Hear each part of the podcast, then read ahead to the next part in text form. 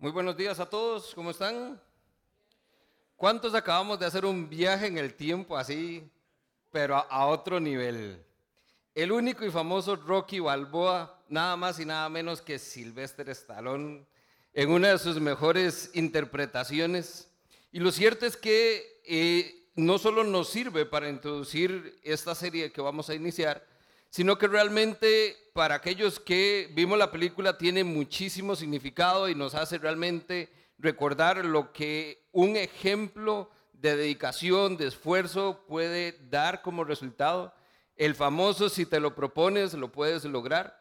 Pero al final de cuentas también la canción y la película se volvieron emblemáticos. A este punto hoy todavía, muchos años después, podemos usarla para seguir usando la ilustración. Y lo cierto es que el crecimiento es importante y es necesario. Es más, de hecho se espera. Uno debe ser mejor cada vez en todas las áreas. Lo pasa en nuestro cuerpo, pasa a nivel de eh, preparación mental, a nivel de preparación en cuanto a nuestros estudios, y no es la excepción el prepararnos para nuestro crecimiento espiritual. Usted debería sentir que está creciendo cada día. Si no es así, hay algo que está sucediendo. Entonces, lo que vamos a ver es que en esta serie que iniciamos hoy, vamos a tener dos conceptos durante toda la serie a los cuales vamos a estar haciendo referencia. Y esos son crecimiento o madurez. Nosotros el crecimiento casi siempre lo asociamos con la estatura o a veces en términos de los que van al gimnasio, en términos de músculo. Y aunque algunos quisiéramos tener pues unos cuantos centímetros más para no ser tan chiquitillos o unos cuantos gramitos más, ¿verdad? Por algunas áreas, lo cierto es que no necesariamente vamos a llegar a tener el cuerpazo, pero sí podemos llegar a decir, me lo propuse y lo logré. Lo mismo con la madurez. Todos vamos creciendo y a la vez madurando, adquiriendo sabiduría, discernimiento en la vida para tomar mejores decisiones y lo mismo entonces a nivel espiritual. Dios espera que nosotros como sus hijos crezcamos espiritualmente, que tengamos una madurez para cuando Él venga y estemos listos para ese momento. Santiago, que es la serie que vamos a iniciar el día de hoy, nos va a hablar de entonces cómo podemos fortalecer y ejercitar nuestra fe. ¿Cuántos tienen fe? Levanten la mano. Amén. ¿Ve? Qué lindo todas esas manos arriba. Ahora, es muy fácil responder a esa pregunta, pero el concepto de fe es muy abstracto.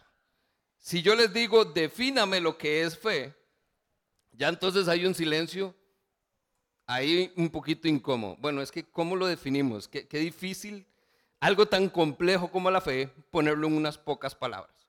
¿Cómo se ve la fe? ¿Cómo la mostramos?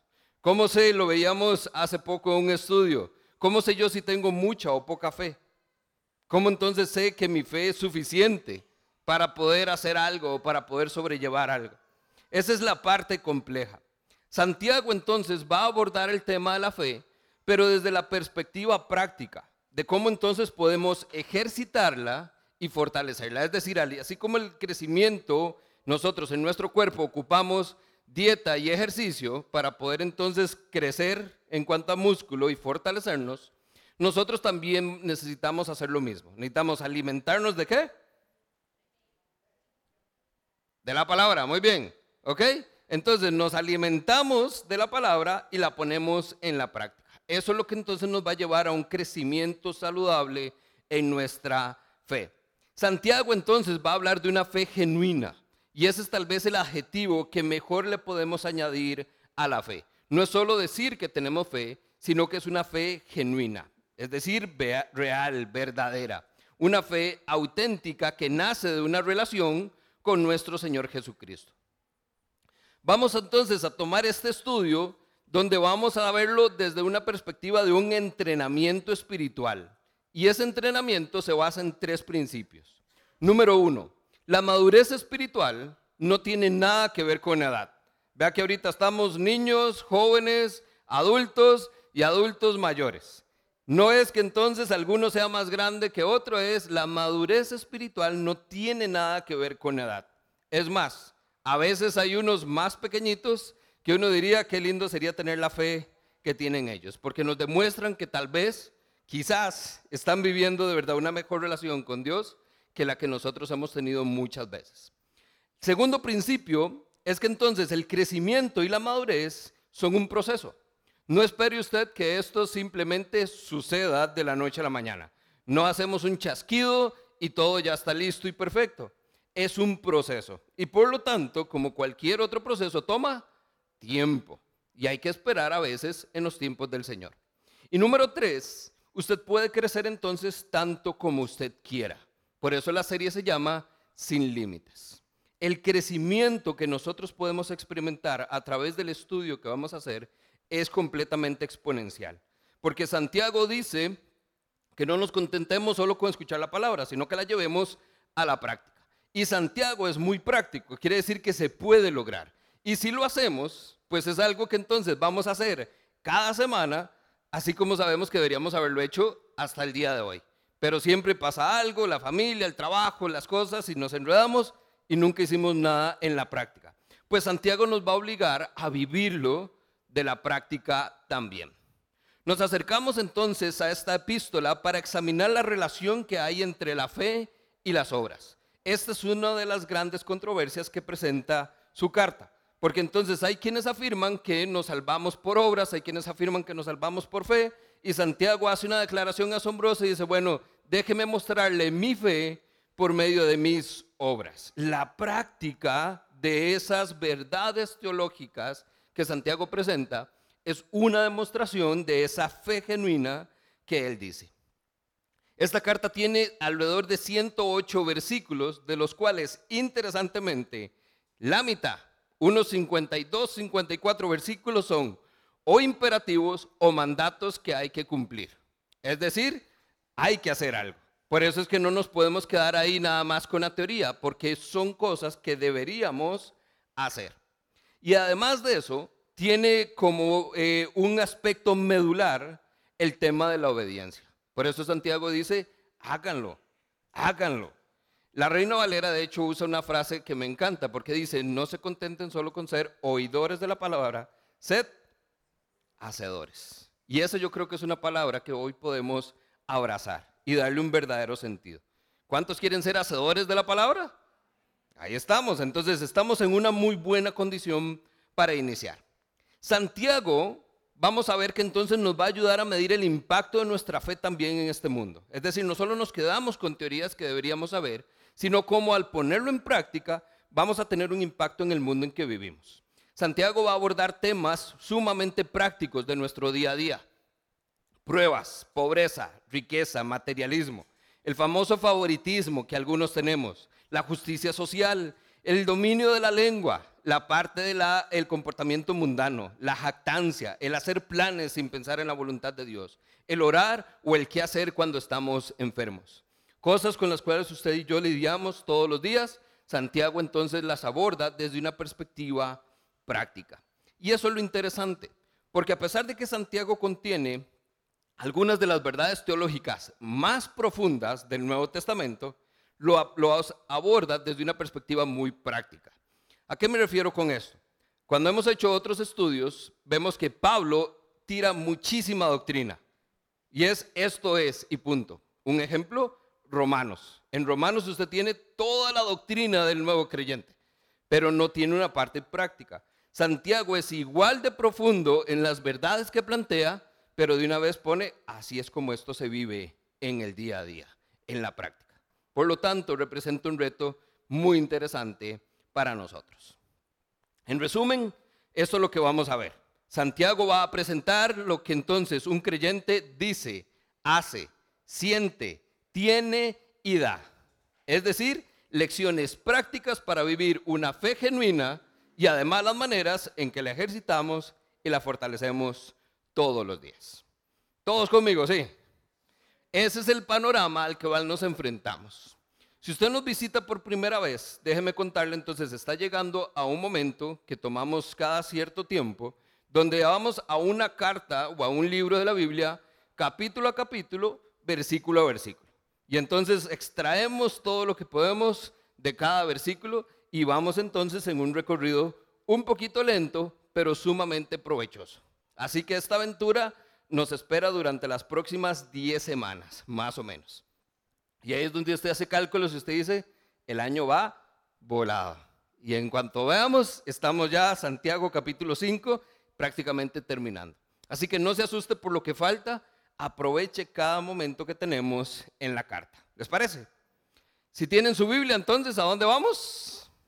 Santiago. Y Santiago capítulo 1, verso 1. Muy bien, están volando ustedes. Hoy vamos a estar Esperemos que no me gane el tiempo. Esto es tan asombroso y el verso a verso lo disfruto muchísimo. Eh, prácticamente ayer nos quedó eh, la mitad de los versos ahí pendientes, pero esa es la riqueza. Realmente no hay prisa y si hacemos la pausa, pues la hacemos. Dice entonces Santiago, eh, capítulo 1, verso 1. Perdón, si alguien no tiene Biblia y desea una, nada más levante su mano y ahí le hacemos llegar una Bibliacita y por las próximas 10 semanas traiga su Biblia porque si hay algo sabroso en el verso a verso, es tenerlo ahí. Dice entonces, Santiago, siervo de Dios y del Señor Jesucristo, a las doce tribus que se hallan dispersas por el mundo. Saludos. Esa es entonces la introducción de la carta. Y ahí hacemos la pausa y tenemos entonces el primer punto a evaluar. ¿Quién es el autor de este libro? Pues es Santiago. Santiago es escrito por Santiago. Pero resulta que la Biblia menciona cuatro Santiagos. Vamos a ver cuál de esos cuatro es el autor. Uno de ellos es Santiago, hijo de Zebedeo. Este eh, Santiago es muy poco probable que haya escrito la carta, ya que murió muy temprano. Santiago murió alrededor del año 44 y la carta fue escrita entre los 50 y 60, así que no le pudo haber dado tiempo. No es este Santiago. Hay otro Santiago que encontramos en Marco 15, al cual le llaman Santiago el hijo de Alfeo o Santiago el menor. Había un Santiago mayor y un Santiago menor. Vea qué lindo se pusieron los discípulos creativos, ¿verdad? Santiago el menor. Este nada más nos dice que es hijo de Alfeo. La vez pasada estudiamos, hay varios hijos de Alfeo que estuvieron muy involucrados en el ministerio de Jesús. Sin embargo, muchos de los estudiosos dicen que este es el menos probable que pudo haber escrito la carta. Hay otro Santiago que es el papá de Judas y no de Judas el Iscariote. Este se ve en Hechos capítulo 1, pero es todo lo que sabemos de ese Santiago. Era el papá de alguien. Entonces tampoco es como muy buen candidato. Hay otro Santiago que se menciona múltiples veces en las Escrituras, Mateo 13, Marcos 6, Gálatas 1, el cual se presenta como eh, el hermano de Jesús, también conocido como Santiago el justo, el cual entonces pareciera ser el más probable de todos de haber escrito esta carta. Algo interesante ahí, vea que he hecho mención de dos nombres, Santiago y Jacobo. Algunos entonces podrán decir, bueno, ¿es el mismo o no? Santiago se escribía como una abreviación, era Sant Jacob, y de ahí es de donde viene el Jacobo. Ese es el vocablo original pero entonces para efectos prácticos es el mismo nombre, Santiago o Jacobo. Este Santiago o Jacobo, hermano de Jesús, entonces vea lo interesante, no fue un seguidor de Jesús durante su ministerio. Hago una pausa y un paréntesis. ¿Qué significa no haber sido seguidor de Jesús? Durante todos los tres años que Jesús estuvo con nosotros, Santiago vio a Jesús únicamente como su hermanillo mayor nada más. No creyó en él y no lo siguió. Ese es el efecto para aquellos que podemos entonces tener una relación con hermanos mayores, donde entonces, qué pereza cuando los papás, ¿por qué usted no puede ser más como fulanito? ¿Por qué usted no hace más las cosas como fulanito?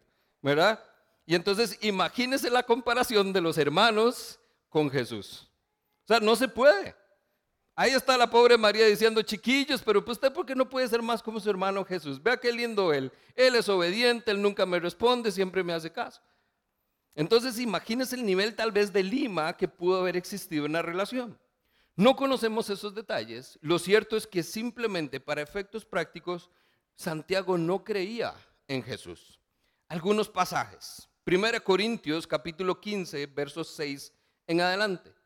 Dice, esto es Jesús, luego de haber sido resucitado, se apareció a más de 500 hermanos a la vez, la mayoría de los cuales todavía vivía, aunque algunos habían muerto. Verso 7, luego se apareció a Jacobo y más tarde a los apóstoles. Y por último, como aún no nacido fuera de tiempo, se me apareció a mí. Este es Pablo hablando y haciendo una referencia de a quién se había aparecido Jesús resucitado. Entonces, vea lo interesante, se apareció a unos 500 hermanos públicamente. Luego se le apareció a Santiago solamente y luego a los apóstoles. ¿Qué nos dice esto? Recuerde que la Biblia siempre tiene un orden y el orden en que se escriben es por importancia. Quiere decir que entonces Santiago tuvo el privilegio de tener un encuentro personal con Jesús resucitado antes de todos los demás apóstoles. Ese quizás, dicen la mayoría de los estudiosos, fue el momento entonces donde Santiago sí creyó en su hermano. ¿Qué mejor manera de hacerle creer usted a alguien que es el Mesías, que después de haber sido enterrado, pasar tres días sepultado y usted verlo después caminando como si nada, comiendo pescadito en la mesa?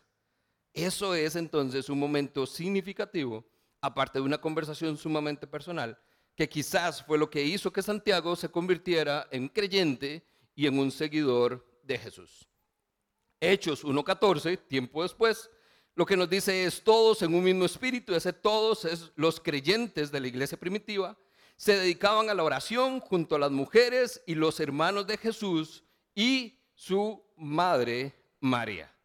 ¿Quién está entre los hermanos de Jesús? Santiago. Entonces, este Santiago, ya vemos que ahora sí, en la época de la eh, iglesia primitiva, ya tiene un papel activo como creyente y como seguidor. Por eso vea lo interesante.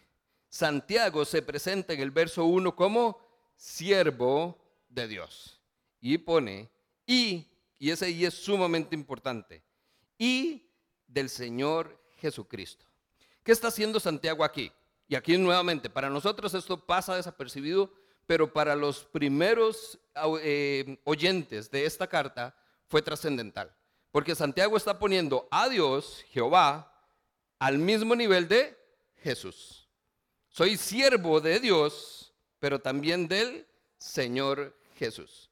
Lo cual eso entonces era algo sumamente impactante en aquellos tiempos. Porque recuerde que hasta los que estuvieron más cerca de Jesús no creyeron los judíos en ese tiempo veían a Jesús como un profeta más, pero hasta ahí. De hecho, hay muchos que todavía al día de hoy creen que Jesús nada más fue un profeta más y están esperando al Mesías.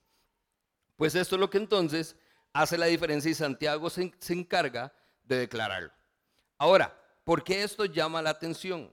Santiago no creía en Jesús. Y Santiago entonces pudo haber tomado esta oportunidad para darse a conocer al mundo. Yo soy Santiago, el hermanillo menor preferido de Jesús. Ahí lo saque y aprovecha el tiempo. Yo soy Santiago, el que conoce todo lo que hizo Jesús que usted no sabe.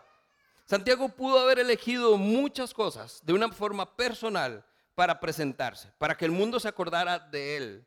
Pero él elige entonces asumir una posición de humildad. Y él lo que le dice es, Santiago, siervo de Dios y del Señor Jesucristo. Don Johnny nos hizo la tarea la semana pasada. Siervo significa esclavo.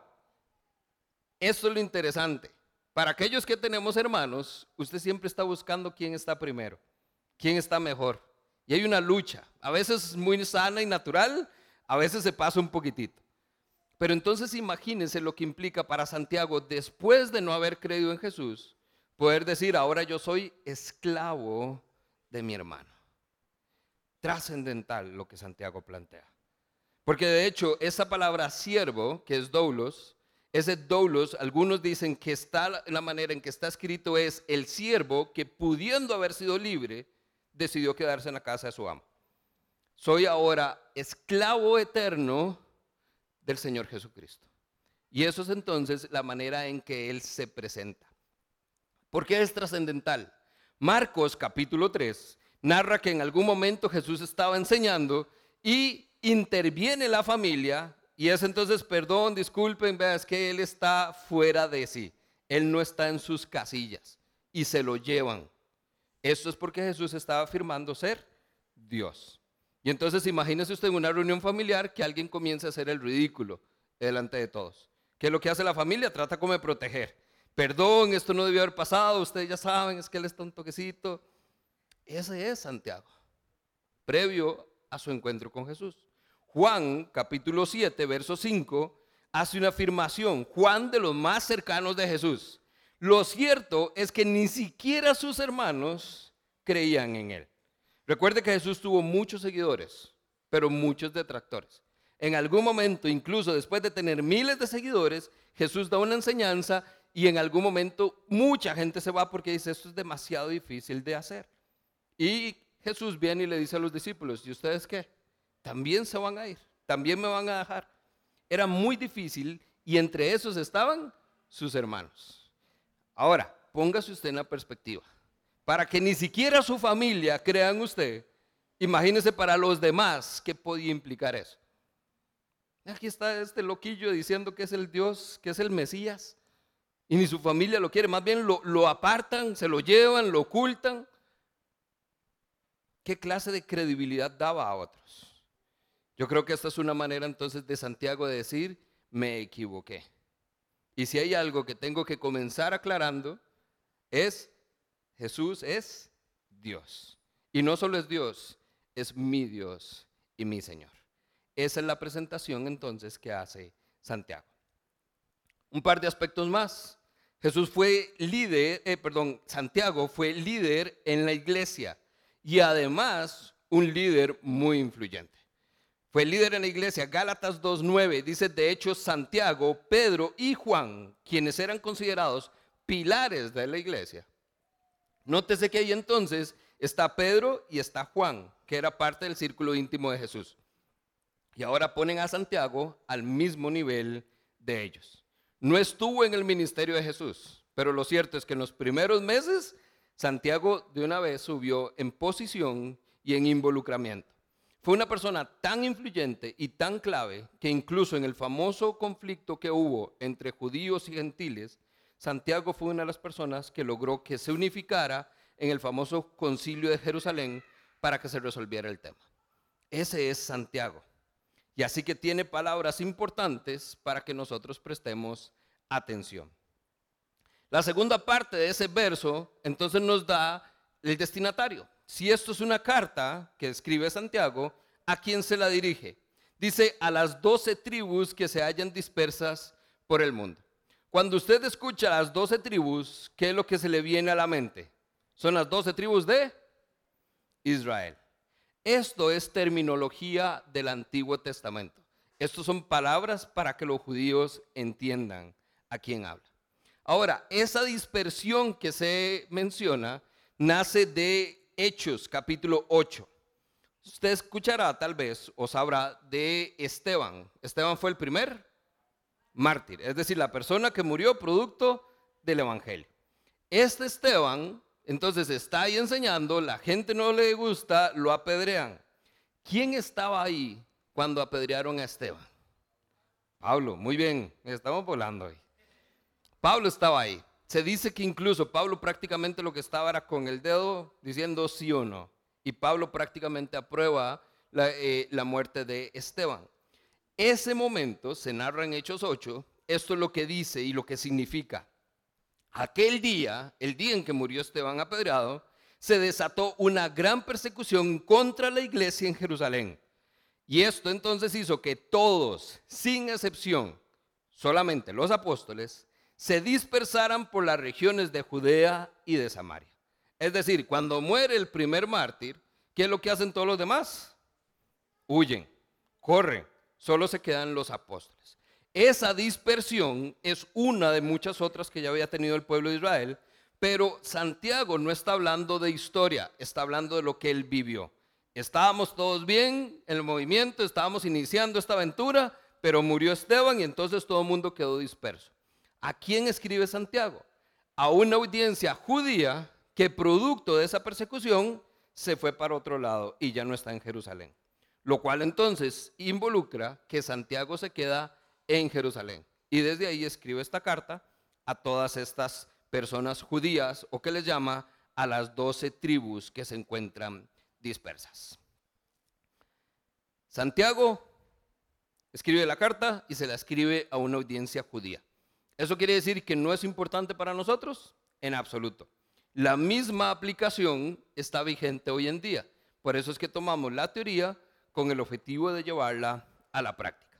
Ahora, ahí es entonces donde comenzamos el entrenamiento. Les hablamos entonces de crecimiento y de madurez. Los que van al gimnasio, ¿verdad? usted podrá ver por mi cuerpo que no soy uno de esos. Los que les gusta ir al gimnasio, normalmente cuando llegan inician lo que llaman una rutina. Entonces, no solo hay un programa que siguen, sino que hay cuál es la rutina de hoy. Pues eso es lo que vamos a ver. Vamos a aplicar esto como un entrenamiento. La rutina de hoy entonces comienza con el verso 2 que dice así, hermanos míos, considérense muy dichosos cuando tengan que enfrentarse con diversas pruebas, pues ya saben que la prueba de su fe produce constancia. Y hacemos un paso, una pausa ahí. ¿Qué es el primer desafío que presenta Santiago? Vamos a enfrentarnos a las pruebas. Y por ahí usa la palabra dichosos. Otras dicen, en la Reina Valera dice sumo gozo. Yo no sé ustedes, pero pruebas y gozo como que no van juntas. Hay algo ahí que entonces se equivocó o tal vez lo estamos viendo desde otra perspectiva. Pero ahorita veremos. Santiago entonces plantea el desafío de enfrentar las pruebas y nos presenta la primera lección práctica de vida. Dios es soberano en todas las pruebas. Dios es entonces el que va a tener un propósito en medio de la prueba y lo que va a hacer es que va a probar nuestra fe. Para eso están hechas las pruebas, para poner a prueba nuestra fe. Entonces, si esto es así, y en entonces en el gimnasio hay que trabajar ciertas partes para ganar el musculito, pues en este caso la disciplina que debemos ejercitar para poder enfrentar las pruebas, Santiago dice que es la constancia o la paciencia, según la reina Valera. Dice, pues ya saben que la prueba de su fe produce constancia o paciencia. Y esa es entonces la disciplina que nos toca ejercitar. Tengamos esto en mente. ¿Qué es lo que nos enfrentamos? A las pruebas. ¿Qué es lo que tenemos que aprender en las pruebas? Que Dios es soberano y está probando nuestra fe. ¿Y cómo hacemos para aguantar eso? Simplemente sea paciente o constante. Desarrollemos lo que esto significa. Tres aspectos para tomar esto en cuenta porque lo que Santiago dice no es fácil de digerir. Número uno, nosotros no controlamos las pruebas que enfrentamos. No se crea usted muy valiente, usted no tiene control de lo que sucede. Es un asunto externo. En este caso es de Dios. Dios pone pruebas para fortalecer nuestra fe. Número dos, no es cuestión de si vienen las pruebas, sino de cuándo lleguen las pruebas. No es opcional, simplemente es cuándo van a venir. Y yo no sé su versión, pero la mía dice, considérense muy dichosos cuando se enfrenten a diversas pruebas. No es una, son varias. Usted podrá entonces pensar, bueno, ya yo pasé por donde asustan, esto que me pasó a mí casi me, me desbarata la vida, bueno, eh, ya, me eximí. No, ya está preparado para la que sigue. Y cuando tiene dos o tres, usted dice, ya, no, siguen todavía. Y cuando usted cree, dice, pero es que qué raro, solo a mí me pasa. O sea, ¿por qué a mí todo, Dios? Y sigue todavía más. ¿Verdad? Eso es como cuando usted se portaba mal y lo castigaban y le decía una semana. Y usted, pero es que no, dos semanas. Él quiere. No, pero es que no es justo. Tres semanas. ¿Quiere más? Esa es la manera en que nosotros lo vemos humanamente. Pero cuando planteamos que las pruebas vienen del Señor, no es un castigo. No lo malentienda, familia. No es que Dios dice, ah, no ha aprendido, tome. Ah, es que va a seguir, siga. No, simplemente el asunto es que si en efecto lo que dice Santiago es cierto, lo cual parece absurdo, pero podría ser que tenga razón, y las pruebas producen paciencia o constancia, pues entre más pruebas tengamos, más pacientes y constantes seremos. Esa matemática no hay quite, es positiva. Ahora entonces es solo un asunto de ver cómo las enfrentamos. Pero de qué hay que enfrentarlas, hay que enfrentarlas. Y es algo bueno en realidad. Y número tres, todos enfrentamos pruebas. Nadie se exime. Aquí no es una cuestión de si somos los bonitos o los feos o los ricos o los pobres. Todos, todos entramos en esta categoría. Es más, me atrevería a pensar que incluso los creyentes enfrentamos incluso más pruebas que el promedio en el mundo. ¿Por qué? Porque cuando venimos a Cristo, Cristo nos da una verdad absoluta. Juan 16, 33, Él nos recuerda, en este mundo tendréis aflicción. En este mundo tendréis, dígalo, porque si no lo dice, no lo cree. ¿Van a tener? Si es así, entonces ¿por qué cuando le llega la prueba usted le dice a Dios, Dios, ¿por qué?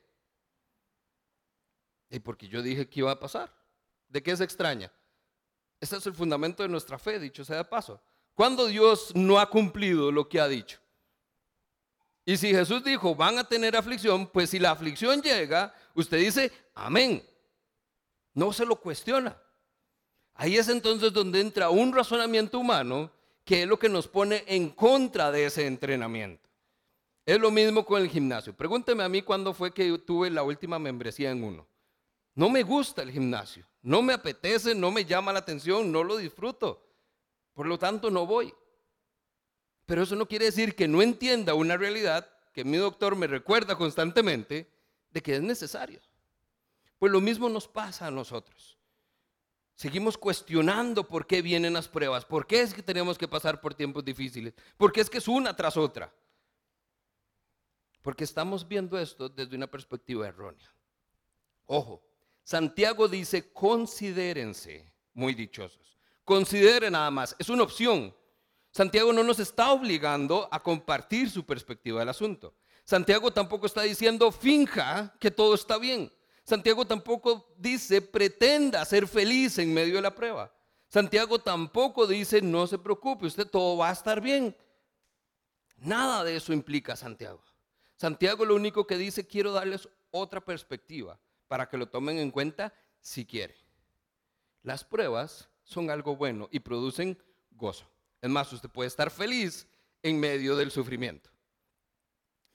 Si yo hubiera conocido a Santiago y tenemos esa conversación en el café, yo lo que le digo es, brother, no, eso no es así, no tiene sentido.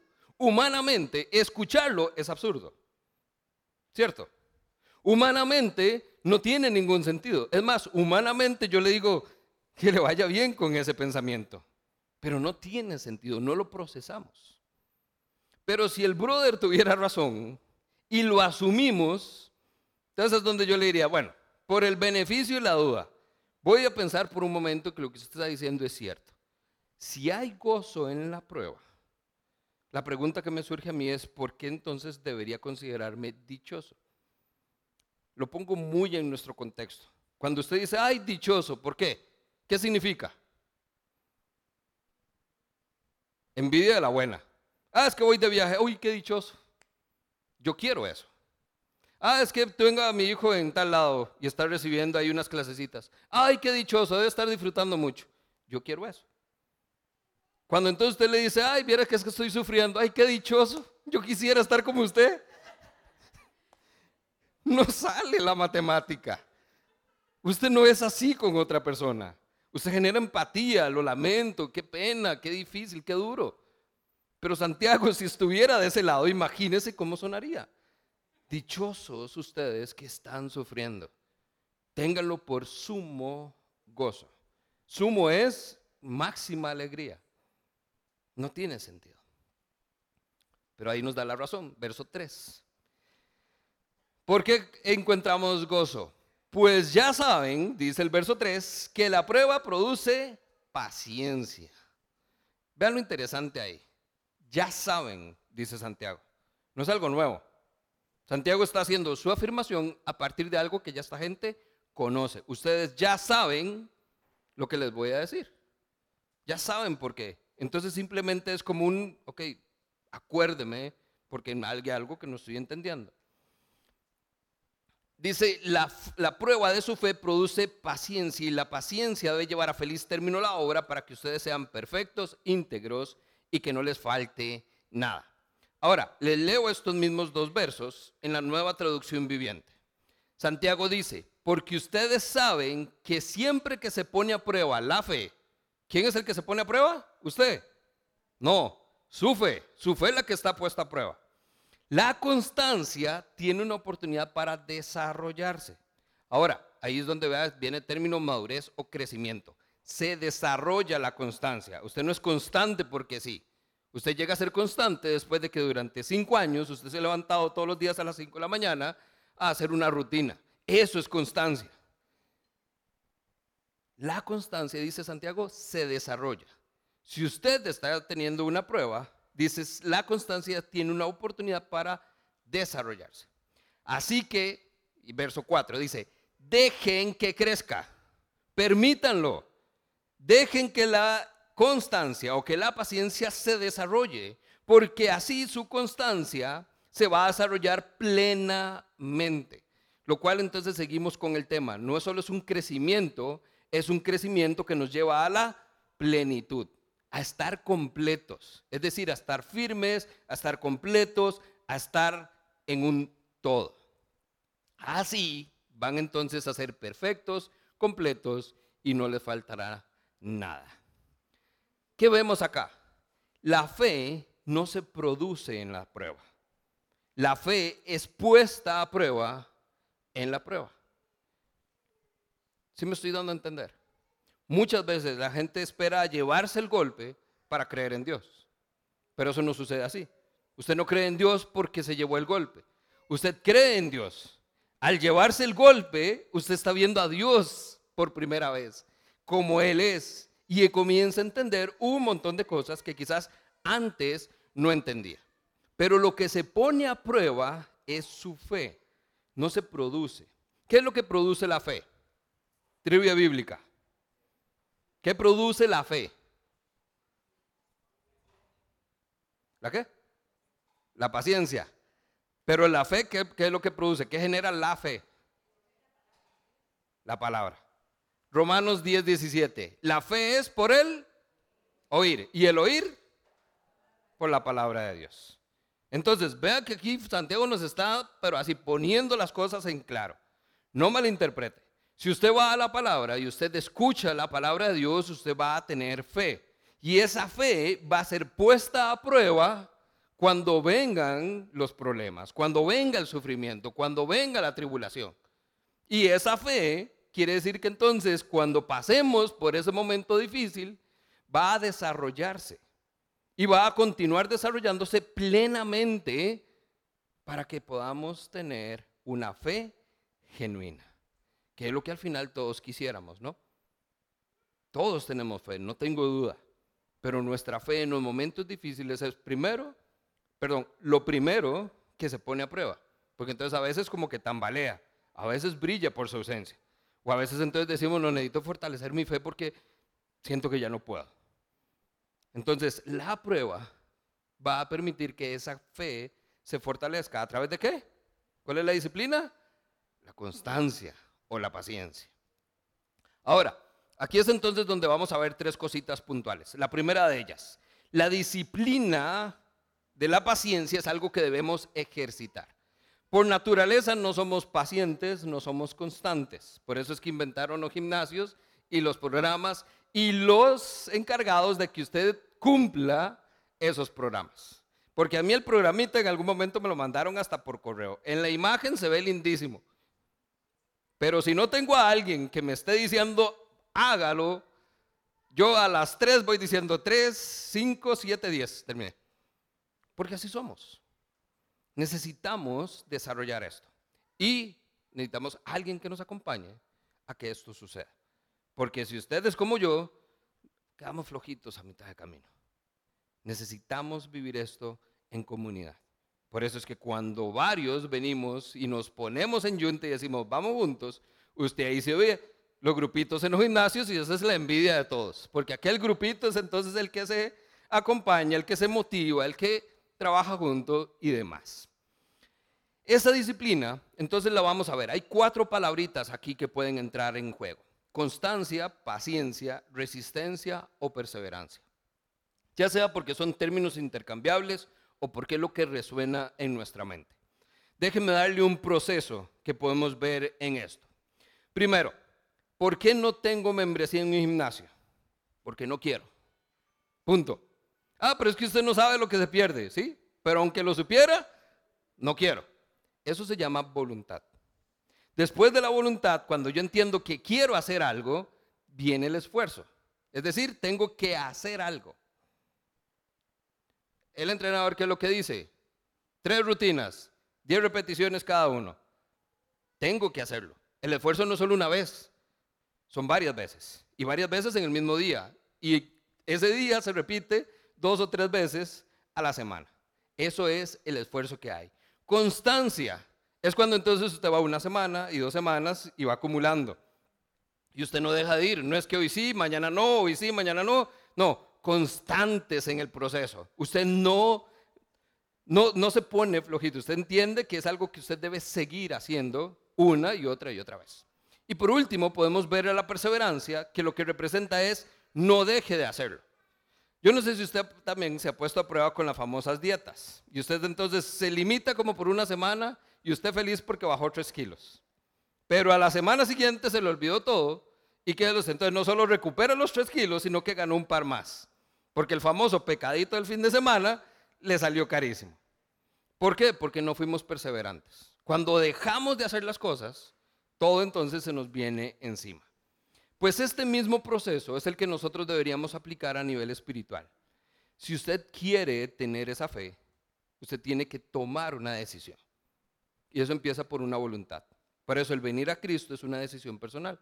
Usted quiere que Cristo sea su Señor. Si no es así, podremos decirle de todo.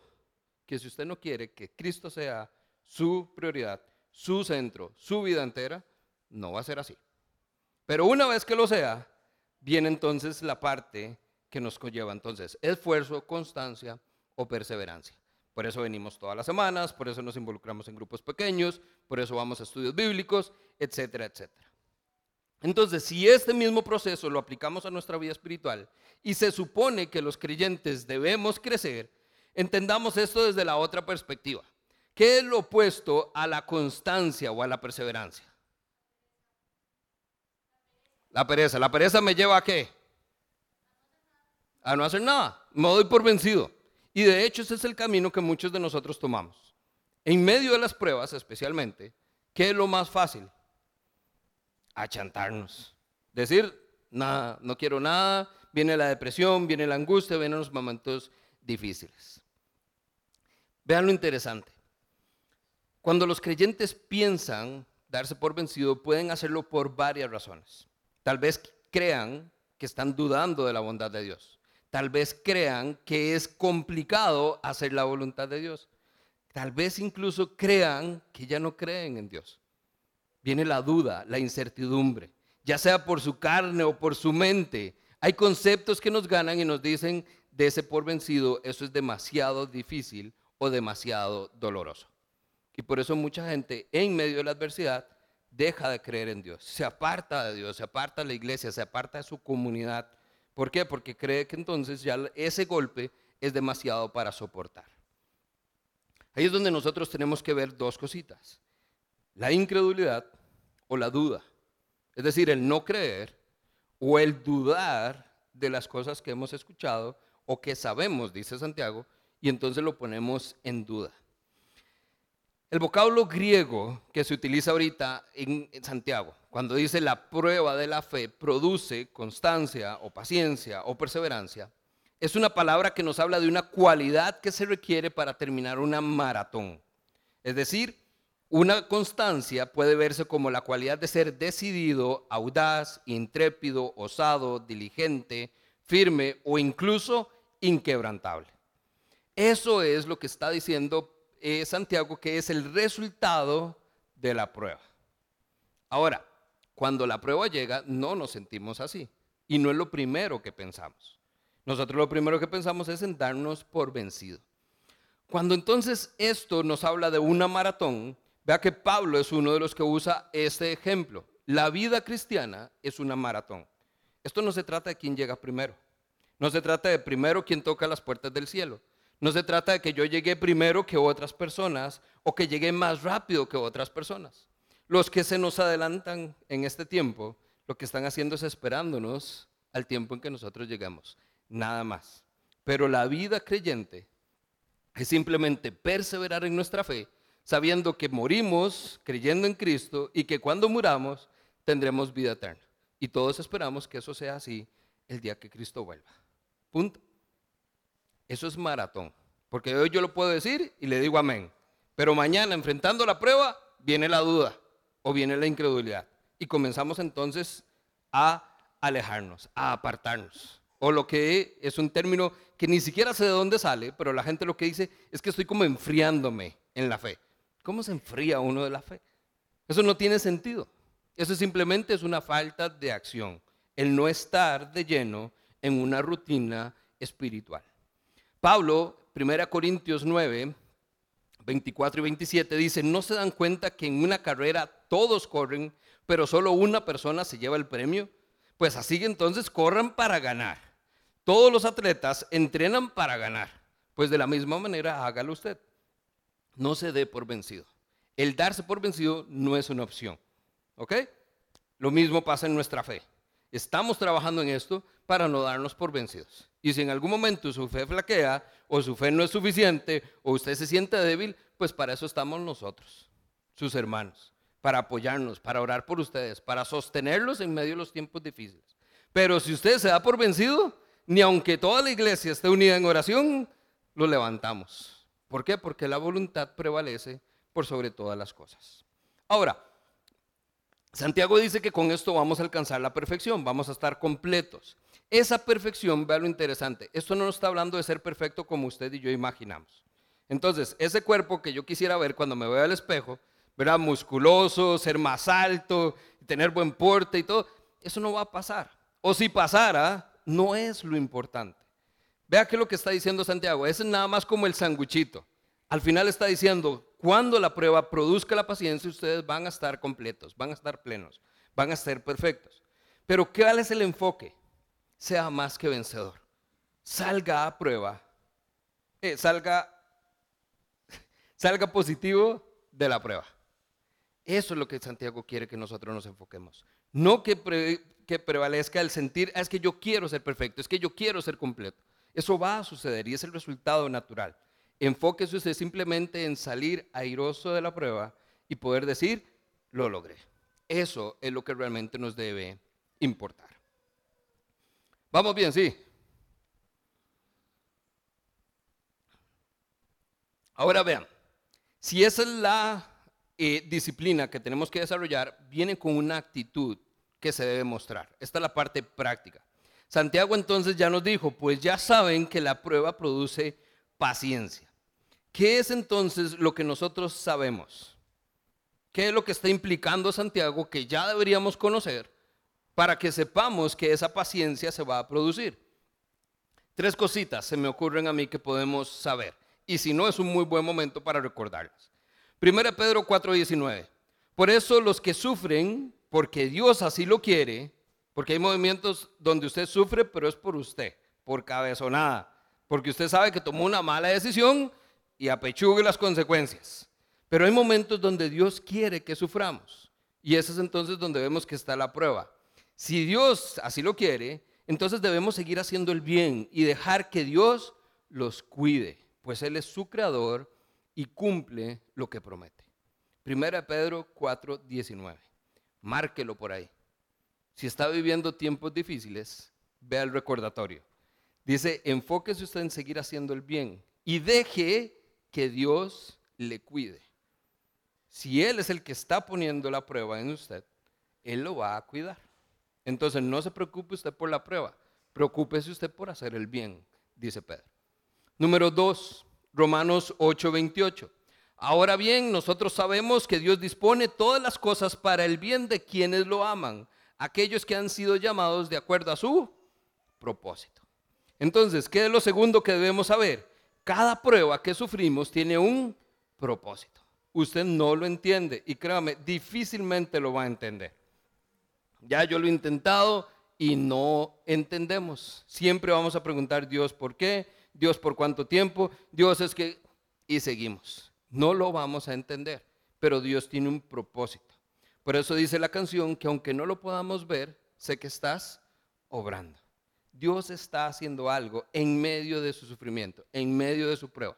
Usted no lo ve, pero Dios sí lo ve. Y no es que usted tenga que verlo, porque sería más fácil creer en Dios si usted sabe lo que Dios está haciendo. Pero ¿cuál es la prueba de la fe? El que usted persevere en todo ese tiempo para que al final su constancia o su paciencia sea desarrollada plenamente. Y usted va a poder decir, ah, ok, ya ahora entendí que era lo que Dios quería enseñarme. Ya entendí el propósito por el cual Dios me tiene en esa circunstancia. Número 3, Hebreos capítulo 12. Dice el verso 7, aquellos que soportan el sufrimiento para su disciplina, y este término disciplina también se traduce como entrenamiento, y de ahí entonces la práctica que tenemos nosotros hoy, aquellos que soportan esto para su entrenamiento espiritual, Dios los está tratando como a hijos. ¿Qué padre tiene un hijo al cual no disciplina? Entonces, ¿qué es lo que está diciendo el autor de Hebreos? Dios nos está disciplinando, nos está dando una lección. Y así como nosotros disciplinamos a nuestros hijos y ellos no entienden por qué, nosotros sabemos que es para su bien. Y ya Pablo dijo, todo resulta bien para aquellos que el Señor ama. Ahora, el Señor sabe porque es nuestro Padre y sabe lo que necesitamos. Dice el verso 11, ninguna disciplina resulta agradable a la hora de recibirla. Al contrario, es sumamente dolorosa. Pero después, y ese después puede ser un día, puede ser una semana, puede ser un mes, pueden ser años, pero después produce la apacible cosecha de una vida recta para los que han sido entrenados por ella. ¿A dónde está nuestro enfoque, familia? Al final de la prueba. Pero ahí estamos usted y yo ceñidos en el momento, en el dolor, en el sufrimiento. Por eso es que Pablo, eh, Santiago, nos da una perspectiva diferente es, yo nada más le estoy diciendo, considérese muy dichoso. No vea lo que está pasando. Vea lo que viene porque usted está pasando por esa prueba. Ahora, encontrar gozo en medio de una prueba, sentirnos dichosos porque estamos pasando por un momento difícil, es una declaración que solamente va a ser puesta en práctica. Es más, solo la podemos decir si hay algo sobrenatural sucediendo en nuestra vida. Porque de otra manera, humanamente, es absurdo pensarlo. ¿Qué es eso sobrenatural que hay en nosotros? La fe. La fe. Ahí es entonces donde el concepto abstracto muchas veces no le podemos poner palabras. Por eso es que hablamos de una paz que sobrepasa todo entendimiento. Por eso entonces podemos ver personas actuando o diciendo cosas que usted dice, pero ¿cómo? Eso es asombroso. Jamás yo podría estar en esas circunstancias. Eso es, fuera de este mundo. ¿Por qué? Porque hay una fe sobrenatural, genuina, manifestándose. Un ejemplo de esto lo tenemos ahora con esta familia que pasó por la muerte de su hijo. Este muchachito de 19 años al cual le quitaron la vida. Cuando usted escucha la historia un poco más de cerca, la tía de este muchachito fue compañera mía del colegio. Cuando usted ve la noticia, usted dice que triste, pero cuando usted conoce la persona y la familia, de quién es, usted como que lo hace más personal y usted presta más atención. La historia de esta familia, cuando entonces, en medio de su sufrimiento, cuando están enterrando a su hijo, las palabras que salen de ellos es amor y perdón. ¿Cómo ama y perdona usted a la persona que no tuvo esa consideración y le acaba de quitar la vida a su hijo? Una fe genuina. Por eso entonces Santiago dice, ¿cómo se muestra la fe? Con obras, con hechos. Esa fortaleza que usted encuentra en momentos donde yo me pongo en los pies de esos papás y yo estaría devastado y con un montón de preguntas, cuestionando yo quién sabe qué, es lo que me hace darme cuenta que entonces esa fe genuina sí existe, es real, pero es sobrenatural. Y para que podamos decir lo que Santiago dice, qué dicha que estoy viviendo una prueba, tenemos que entonces fundamentarla en una fe sobrenatural, porque de otra manera eso no existiría. Dice 2 Corintios 4, 16, 18. Es por eso que nunca nos damos por vencido. Aunque nuestro cuerpo está muriéndose, nuestro espíritu va renovándose cada día. Pues nuestras dificultades actuales son pequeñas y no durarán por mucho tiempo. Sin embargo, nos producen una gloria que durará para siempre. Notes el contraste. Un tiempo de dolor corto, pero una gloria eterna.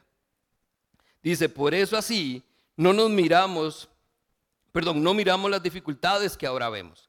En cambio, fijemos nuestra vista en las cosas que no pueden verse, pues las cosas que ahora podemos ver pronto se habrán ido, pero las que no podemos ver son las que prevalecerán para siempre. ¿Qué nos está dando Santiago ahí? Una oportunidad de ver lo que nosotros tanto anhelamos, pero muchísimo nos cuesta poder ponerlo en práctica. Esta otra perspectiva que Pablo nos da de esa carrera, de esa perseverancia, viene entonces a terminar aquí con esto en Santiago. Y perdón, voy a tomar unos minutitos más porque no quisiera dejar esta porción ahí, porque eso es lo que viene a, cerrar. Cuando entonces dice, considérense muy dichosos porque la prueba de su fe produce constancia y eso los va a llevar a una, a una perfección. Vea lo que dice el verso 5. Si a ustedes les falta sabiduría, pídasela a Dios y Él se las dará, pues Dios da a todos generosamente y sin menospreciar a nadie. Pero pida con fe, no piense que va a recibir ninguna otra cosa del Señor si usted no realmente ha tenido una fe, como aquellos que entonces tienen una eh, duda donde parecen como olas del mar, agitadas y llevadas de un lado a otro por el viento. Quien piense así realmente no va a recibir nada delante del Señor, sino que se considera, ojo, indeciso e inconstante en todo lo que hace. ¿Cómo se considera? Inconstante. Vea que entonces a este verso que llegamos acá, nosotros estamos viendo que Santiago está hablando del concepto opuesto del que ha venido desarrollando hasta ahorita. Si usted está buscando ser constante, Nótese que aquí está terminando el verso 8 con una advertencia. Si usted no hace eso, usted va a ser inconstante en todo lo que hace. ¿Qué es ahí entonces una clave que nos está dando Santiago? ¿Cómo entonces puedo encontrar gozo y dicha? No se puede, humanamente. ¿Cómo se logra? Sabiduría. Si efectivamente nosotros no tenemos sabiduría para enfrentar las cosas, no sé qué es lo que puedo hacer, no tengo el conocimiento necesario para enfrentar esa situación, Santiago dice, pídasela a Dios. Y este es un verso que se ha utilizado mucho fuera de contexto, porque entonces cualquiera dice en cualquier momento, no sabe qué hacer, pídale sabiduría a Dios. No, el pedir sabiduría a Dios es en un contexto de qué? De un momento difícil, de una prueba difícil en donde no sé qué hacer y cómo manejarla. Y entonces, como no sabe qué hacer, pídale ayuda a Dios. Pero vea lo interesante. Aunque esto pareciera sumamente simple y sencillo, y usted nada más dice, hey, hágalo, o sea, pídasela a Dios.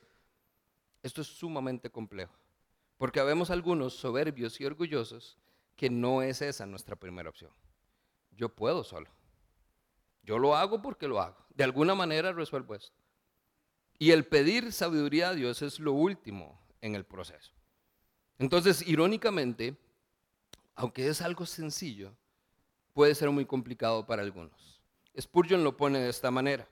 Cuando Santiago dice pídasela a Dios, esa palabra pedir es la misma palabra que usa el mendigo para pedir limosna. Debes entonces pedir a Dios así como el mendigo pide en la calle.